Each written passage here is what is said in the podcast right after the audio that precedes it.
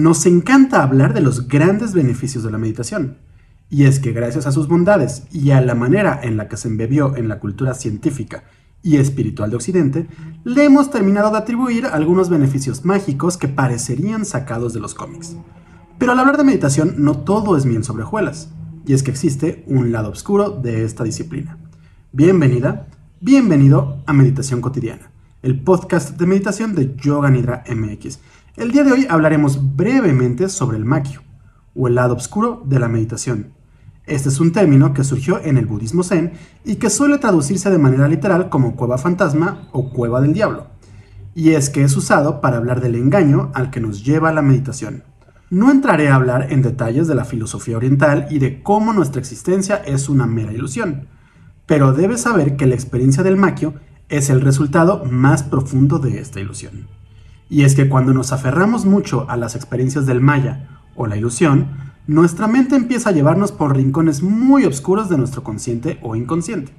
Seguramente te habrá pasado que cuando te peleas con tus padres o tu pareja, o cuando sacas una mala nota, ante ti empiezan a pasar cientos o miles de pensamientos que terminan estancándose en tu mente y provocándote emociones muy negativas. Todos esos pensamientos no son más que gotas de agua, pero que cuando se involucran las emociones tendemos a formar una tormenta en nuestro propio vaso de agua. Retomando la metáfora del río, estos pensamientos terminan creando una presa prácticamente indestructible y el caudal intenso del río son las emociones que llevan el agua con violencia hacia los mismos. Bueno, pues cuando están surgiendo todas estas emociones negativas o cuando les damos paso a esos pensamientos, en otras palabras, cuando estamos aferrándonos a la ilusión de la realidad, vamos a terminar hundiéndonos en la tristeza o el enojo. Y si meditamos cuando estamos en un profundo estado emocional, podríamos terminar dejándonos arrastrar por las emociones o pensamientos, hundiéndonos más y más en la emoción.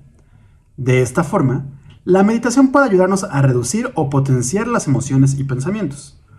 Por lo mismo, muchas y muchos expertos en meditación hablan de la importancia del momento para meditar nos dicen que cuando estamos empezando en el camino de la meditación, debemos evitar sentarnos a meditar cuando ya estamos en esta situación. E idealmente, deberíamos hacerlo antes o después. De igual manera, no se recomienda meditar o empezar a meditar cuando estamos inmersos o inmersas en profundos cuadros de depresión o ansiedad. Pues si llegamos a permitir que las emociones se potencien, si permitimos que el maquio nos sumerja en la ilusión, podríamos llegar a exponenciar todas esas emociones. Sí, son muy pocos los casos en los que esto puede llegar a pasar, o los casos registrados en los que la meditación ha sido más negativa que positiva, pero siempre es mejor prevenir.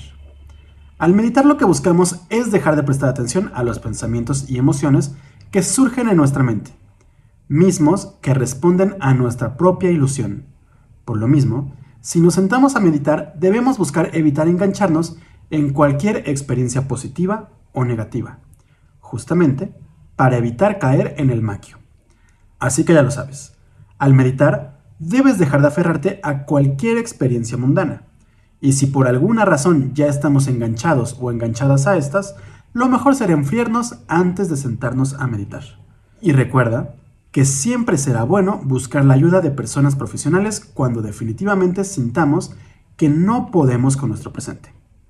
Así que te invito a sentarte en silencio todos los días, en situaciones en las que no estemos enganchadas a algo mundano.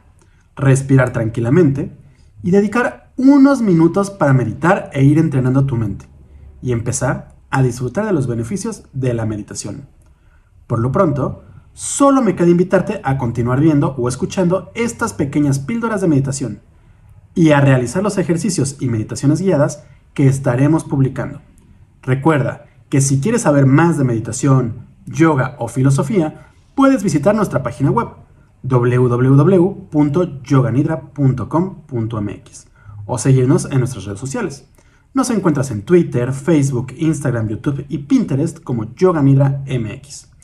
Eso es todo por esta pequeña píldora de meditación cotidiana, el podcast de meditación de Yoga Nidra MX. Yo soy Rodrigo Delgado y te espero en el próximo episodio. Hasta pronto.